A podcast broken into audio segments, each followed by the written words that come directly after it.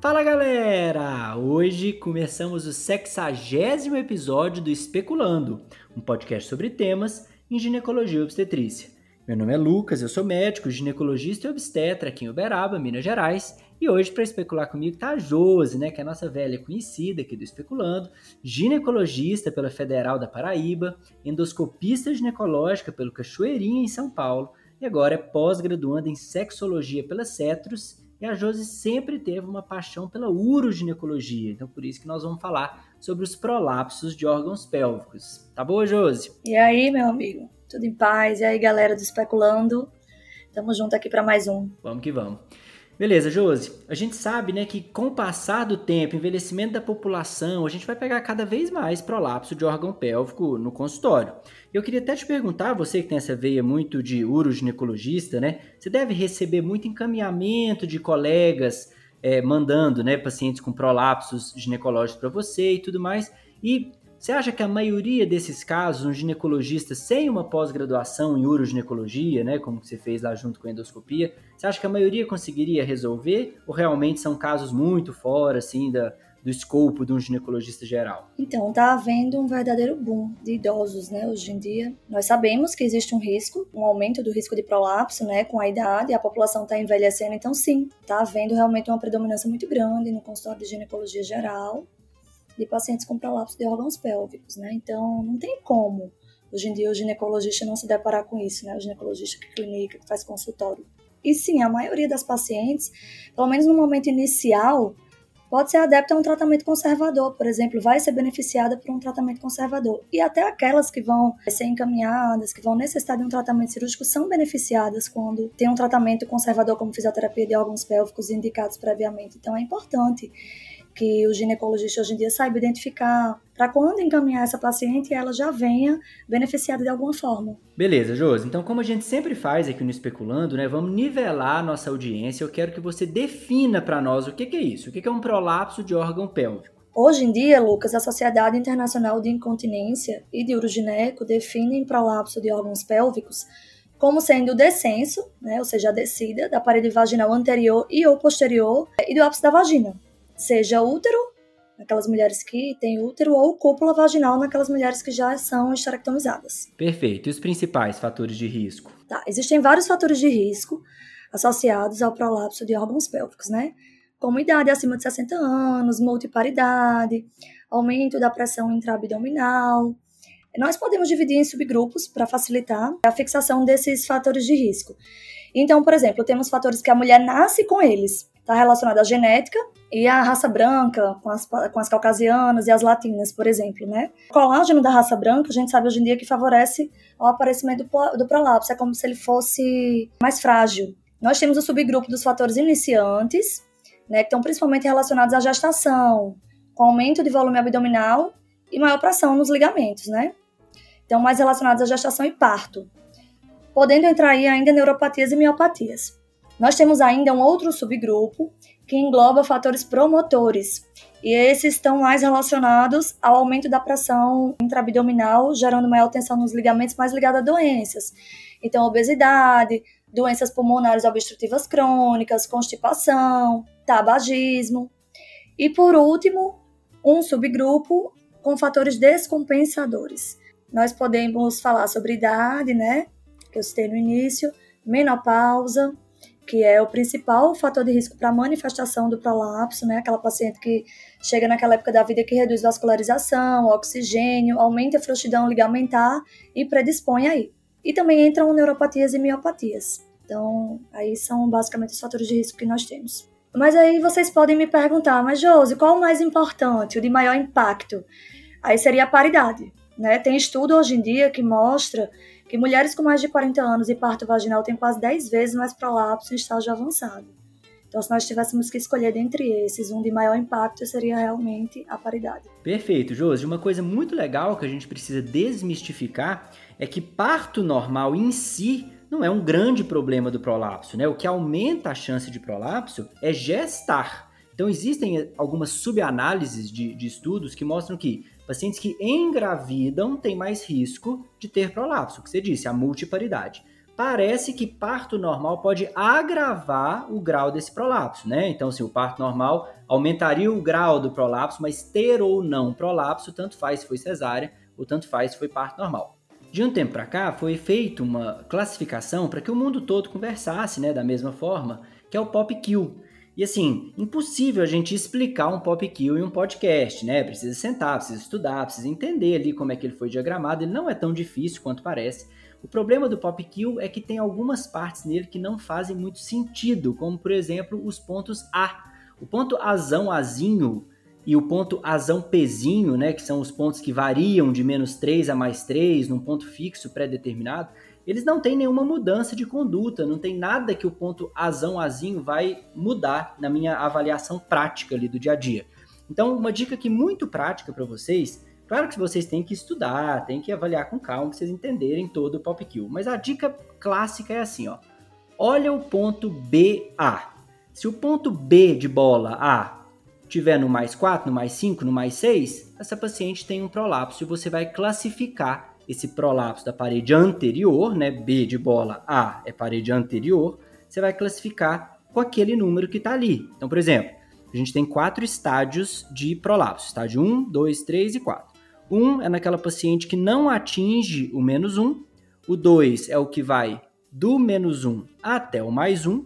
Então, deu menos 1 é, é prolapso grau 2, até o mais 1 também é grau 2. Aí passou do mais 1 até o comprimento quase total, a gente chama de CVT menos 2, é o estágio 3. E quando é praticamente tudo, né, CVT menos 2 ou mais, é o estágio grau 4. Então, primeira coisa, você olha o CVT da paciente para você ter a referência e aí você já vai direto para o BA. BA no mais 2, mais 3, mais 4, você já classifica aquela paciente no estádio 3. BA 0 ou mais 1 já é estádio 2 de prolapso anterior. E a mesma coisa para o BP de posterior, né? Se ele tiver no mais 3, mais 4, é estádio 3. Se ele for o CVT, ele é estádio 4. Se ele for 0, ele é estádio 2. E assim por diante. Então, a maior confusão que existe no Pop Kill é realmente para que serve esse ponto azão azinho. Já mandei e-mail para a Sociedade de Uroginecologia, já conversei com grandes uroginecologistas, já mandei e-mail para o médio grupo, falei, vamos ver, o pessoal tem uma boa didática, né? E realmente eu até sei a história de por que ele tá aqui, mas é um pouco longo, eu não vou entrar nesse mérito não. E assim, gente, aqui é um resumo do resumo do resumo com um truque prático para vocês se virarem aí com Pop Kill. Claro que vocês vão ter que estudar, né? O que é iade genital, cor perineal, quando tem colo do útero, a gente usa o ponto D de dado. Quando não tem colo do útero, não usa. E eu conversei com a Josi antes de gravar o podcast, a gente falou que não ia ficar esmiuçando Pop Kill, porque realmente um podcast em áudio, ficar explicando o Pop Kill não dá. Precisa ver, precisa entender, precisa desenhar. Só esse truque prático, porque muita gente se perde no, no real significado dos pontos A eu só estou mostrando para vocês que eles não têm importância na classificação e nem importância na tomada de conduta. Ele é uma parte mais para definir uma estrutura ali, para formar o pop kill. Nosso objetivo é evoluir, né, com, com o diagnóstico das pacientes. Então, antigamente a gente tinha, por exemplo, a classificação de Baden-Walker, 1972, bem mais antiga que o pop kill, né, que era uma classificação mais subjetiva. Já não se usa mais também. Né, aquela classificação que dizia, ah, prolapso moderado, por exemplo então, hoje a sociedade já não recomenda, porque o nosso intuito aqui é que fique cada vez mais objetivo. Então, a utilização desses pontos que apenas para referência anatômica, que não vai fazer tanta diferença numa, na indicação de um tratamento e tudo mais, acaba gerando uma confusão muito grande e não ajuda, né, Lucas, no final das contas. Perfeito. É, porque quando era a classificação só de subjetivo, Talvez você achava moderado e eu não achava, né? Talvez o indiano que está avaliando acha leve e o europeu acha moderado. Então, quando a gente tem tudo Isso. em número, fica tudo mais fácil, né? Beleza, Josi. E principais sintomas que essas pacientes vão ter? Elas chegam realmente no consultório se queixando de bola na vagina. Mas guardem, pessoal, nem toda bola na vagina é prolapso, tá? E os sintomas associados mais comuns são sensação de peso, bola na vagina, como eu falei, dificuldade de evacuação ou micção, urgência, incontinência, é, às vezes ainda essas pacientes chegam dizendo, ah, doutora, minha bexiga está baixa, meu útero caiu. Mas é sempre importante questionar a paciente sobre o que ela realmente sente, né? Mas esses são os principais sintomas. Perfeito. Então o paciente chega para nós com sintomas, a gente avalia, classifica, né? Não vou ficar falando a classificação por menores também, já dei uma citada ali atrás, porque é chato, né? Tem que, tem que ler, tem que estudar. Classifiquei, a paciente tem sintoma ou não, qual sintoma que está mais proeminente, enfim. Como que nós vamos tratar essas pacientes, Josi? Vamos lá, então, né? O tratamento dos prolapsos ele é indicado a mulheres sintomáticas ou aquelas que tenham complicações decorrentes da presença desses sintomas que eu falei, né? Como, por exemplo, hidronefrose, né? É, obstrução intestinal, nos, nos, em prolapsos de estágios mais avançados, por exemplo. Até um terço dessas pacientes com sintomas Caso não tratem esses prolapsos, pode ter progressão clínica da doença. Então, é bem importante essa avaliação e até o acompanhamento dessas pacientes, mesmo que não seja proposto um tratamento inicial. Nós temos o tratamento conservador e o tratamento cirúrgico. Mas antes disso, eu quero deixar um recado, né, para todos nós ginecologistas, né, nós que entendemos de vagina, que em um primeiro momento nós precisamos nos preocupar com tudo, não é só com a bola na vagina daquela paciente. Então, Chega essa paciente com prolapso para você, é importante observar o trofismo vaginal, né? Às vezes eu vejo um prolapso um pouco menor, com um BALM mais um, por exemplo, um prolapso pequeno, com a mucosa atrófica. Então não é o prolapso que está dando tanto sintoma na paciente, entende? Às vezes é a atrofia genital mesmo. É importante checar o endométrio, se está normal, antes de pensar numa correção, examinar a mama, ver mamografia. Existem prioridades no segmento dessas pacientes. Eu tô falando isso porque chega mesmo, muita paciente no meu consultório encaminhada por colegas com indicação de cirurgia, né, para fazer uma correção se específica comigo e eu vejo, quando vou examinar, ver rotina ginecológica, tem alguma alteração. Sabe, tem um citológico alterado, não tem uma mamografia, enfim. Então é importante que a gente se certifique com relação a tudo da paciente, né? E aí, a partir daí, tá, essa paciente tem a queixa de bola na vagina, nós vamos começar a conversar com ela é importante sempre oferecer o tratamento conservador. Oferecer. Se nós vamos fazer ou não, nós vamos individualizar com a paciente, né? Mas ela precisa saber que tem essa opção. Então, nós podemos, por exemplo, oferecer os pessários para todos os prolapsos. Né? Hoje em dia, os trabalhos mostram que os pessários têm alta taxa de sucesso, com mínimas complicações, alta satisfação, e por isso nós devemos sempre considerar como primeira linha de tratamento vocês terem noção, fora do Brasil, não existe isso de indicar uma cirurgia antes da paciente tentar uso de pessário. É, o que nós mais utilizamos é o pessário em forma de anel. Né? Ele é de silicone, a própria paciente coloca, tem um pessário tipo anel de silicone. A gente mede no consultório o hiato genital da paciente, acrescenta aí 1 a 1,5 centímetro e a paciente compra. Infelizmente não tem no SUS. E aí nós ensinamos a ela colocar, retirar, higienizar e reinserir em casa mesmo. É, às vezes, ainda numa consulta de rotina, nós identificamos no exame físico algum grau de prolapso, mas a paciente não está incomodada. Né? E aí, o que é que eu faço? Não faz nada. Ela está urinando, ela está evacuando, ela está tendo relação sexual. Se ela estiver incomodada, nós podemos oferecer o pessário, né? Indicar um tratamento conservador. E aí, se ela diz, ah, doutora, eu não me sinto à vontade, eu tenho medo de não conseguir tirar e colocar, eu não quero, é, aí sim, nós podemos oferecer tratamentos cirúrgicos, com, começar a conversar sobre é, uma medida mais invasiva para ela, né? Seguindo, nós temos a fisioterapia. Lembrar, pessoal, que a fisio trabalha músculo, não trabalha ligamento. E nós já falamos aqui que nos prolapsos nós trabalhamos com lesão ligamentar e fáscia, né? Então, é, com a fisioterapia, nós objetivamos fortalecer a musculatura, e isso é ótimo, porque gera conforto para paciente, né? Apesar de não melhorar o prolapso, é fantástico quando a paciente vem para mim fazer cirurgia já tendo feito fisioterapia pélvica, né? Maravilhoso. Mas lembrar que não é tratamento do prolapso. Joia, Josi. E aí nessa paciente que a nossa opção terapêutica foi pela cirurgia, quais opções de cirurgia que nós temos, assim, obviamente de forma resumida, só para a gente entender qual é o jeito, né? Como é que funciona essas cirurgias para prolapsos? O mais importante aí é nós sabermos exatamente qual é o defeito, né? Identificar qual é a estrutura que foi desinserida, digamos assim, e provocou aquele prolapso, né? aquele descenso. E aí você pode me perguntar, como é que a gente sabe exatamente qual é o defeito? O diagnóstico exato é cirúrgico, né? Através da dissecção da mucosa. Então, por exemplo, chega uma paciente para a gente com um prolapso de parede vaginal anterior. Eu posso ter uma ideia ali no exame físico, de acordo com a rugosidade da mucosa dela, a, característica da herniação, se é mais central ou lateral, é, posso ter uma ideia de que tipo de defeito se, se trata, mas o diagnóstico mesmo é cirúrgico. É uma dissecção super delicada em busca da fáscia que a gente faz, né? Então, realmente, de fato, só acha quem tá, quem sabe o que está procurando. É uma cirurgia é, própria para uroginecologista. É uma dissecção super delicada em busca da fáscia. Antigamente a gente tinha, por exemplo, a cirurgia de Kelly Kennedy, né? Mais pelo Kennedy, na verdade, porque o Keller era mais para ponto suburetral, então para incontinência urinária. E a cirurgia de Kennedy corrigia um tipo de defeito que era o defeito central. E aí eu costumo dizer que era um, um, aquela cirurgia que dava ponto do nada para lugar nenhum, né? Porque não se sabia naquela época que existia uma fáscia. Na época a gente não tinha ressonância, como a gente tem hoje para identificar a estrutura. Então a paciente ia para a mesa e não se procurava, não se identificava a face para se reinserir, né? De onde ela tinha saltado, digamos assim. Isso que não se faz mais esse tipo de cirurgia. E por isso que no, no, durante o intraoperatório é importante que a gente identifique e disseque essa fáscia.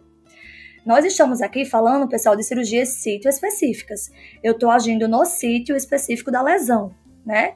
Para a parede vaginal, seja ela anterior ou posterior, as cirurgias sítio específicas são cirurgias de fáscia. Nós não utilizamos hoje em dia telas né, nas cirurgias de prolapso de órgãos pélvicos de parede vaginal, para correção de parede vaginal, devido às complicações em geral. Não tem estudo suficiente dizendo que tipo de tela, com que tipo de material a gente tem que utilizar e dando segurança para isso, né? Mas essa polêmica das telas eu acho que é algo que não vale a pena a gente entrar agora. Então o importante é saber que nós temos que achar a face e fixar novamente onde ela soltou. E aí tá, a primeira pergunta que nós fizemos à nossa paciente foi com relação ao uso do pessário, né? Mas digamos que ela não quis. É, a segunda pergunta que nós devemos fazer é com relação à vida sexual dessa paciente. Se ela tem ou deseja ter relação sexual no futuro.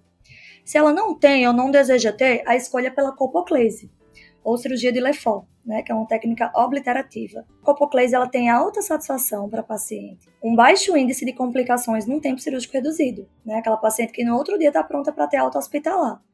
Então, é uma técnica excelente aí. Mas e se ela quer ter relação sexual?